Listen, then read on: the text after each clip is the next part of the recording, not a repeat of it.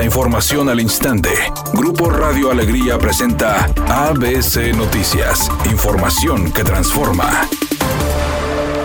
El equipo de defensa legal del exgobernador Jaime Eliodoro N. insistió que el caso sí le compete al juez federal. Luego de declinar hacer frente al proceso en la audiencia de ayer lunes, sin embargo, el abogado Víctor Olea adelantó que ya se analizan los distintos escenarios jurídicos, reiterando no estar de acuerdo en la resolución del Poder Judicial Federal, pero la respeta y no descartó que uno de los escenarios sea que el juez local ahora sí se acepte competente. Mientras, la esposa del exmandatario estatal, Danina Dávalos, habló de la resolución de la audiencia ante el juez federal donde se declaró incompetente llevar este caso comentando que serán pacientes con el tiempo que se requiere. En términos legales, pues solamente ellos les pudieran decir, solamente nos dijo que tuviéramos paciencia, que, este, que son procesos y que él, como siempre, ha respetado la, la, autoridad, que son los jueces. Pues si lo vemos que están violando los derechos de él, sí, ahí hoy queda en el limbo eh, legal, no hay ni uno ni otro que han querido llevar este caso. Por otra parte, dijo que su esposo ha perdido cerca de 10 kilos debido a los problemas de salud que ha presentado durante el mes que lleva en el penal de Apodaca, revelando que la diverticulitis diagnosticada y la modificación de las dosis de medicamentos le han afectado. Lleva alrededor de 10 kilos menos,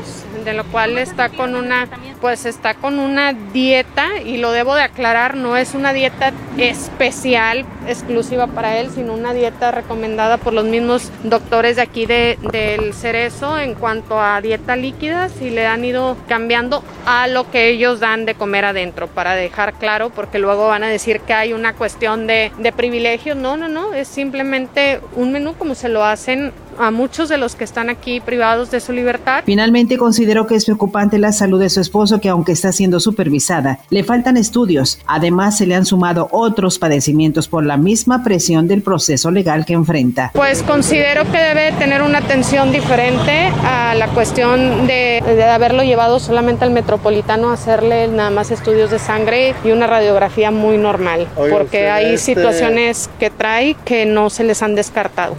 Más del 66% de la población mayor de 18 años en el país considera insegura la ciudad en donde viven, según la encuesta nacional de seguridad pública urbana realizada en el mes de marzo por el INEGI. Indicó que las ciudades donde se perciben mayores índices de inseguridad se encuentran en Zacatecas, Estado de México, Guanajuato y Jalisco. Y en las urbes donde hay menor percepción de inseguridad es San Pedro Garza García, Nuevo León, así como en urbes de Tamaulipas, Yucatán, Coahuila y Ciudad de México.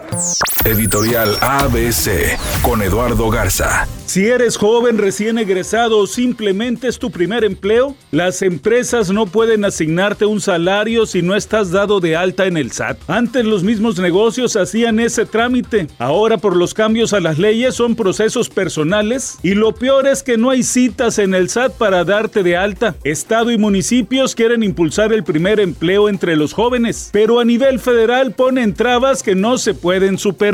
Así están las cosas en blanco y negro. Y conste que solo estoy diciendo lo que está pasando a nivel nacional con los trámites del SAT.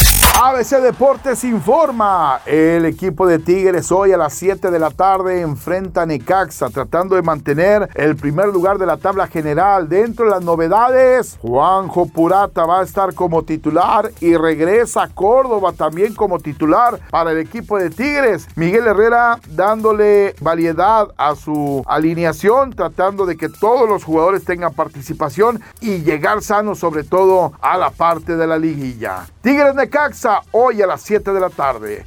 El cantante Víctor García, quien recién retomó su carrera musical luego de un largo periodo de ausencia, tuvo un lamentable accidente cuando la lancha en la que viajaba allá en las playas de Tampico se volteó. Afortunadamente, la situación no pasó a mayores y él y sus familiares se encuentran en perfecto estado de salud.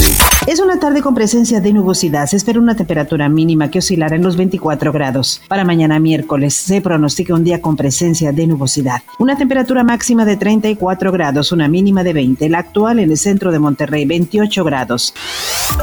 ABC Noticias, información que transforma.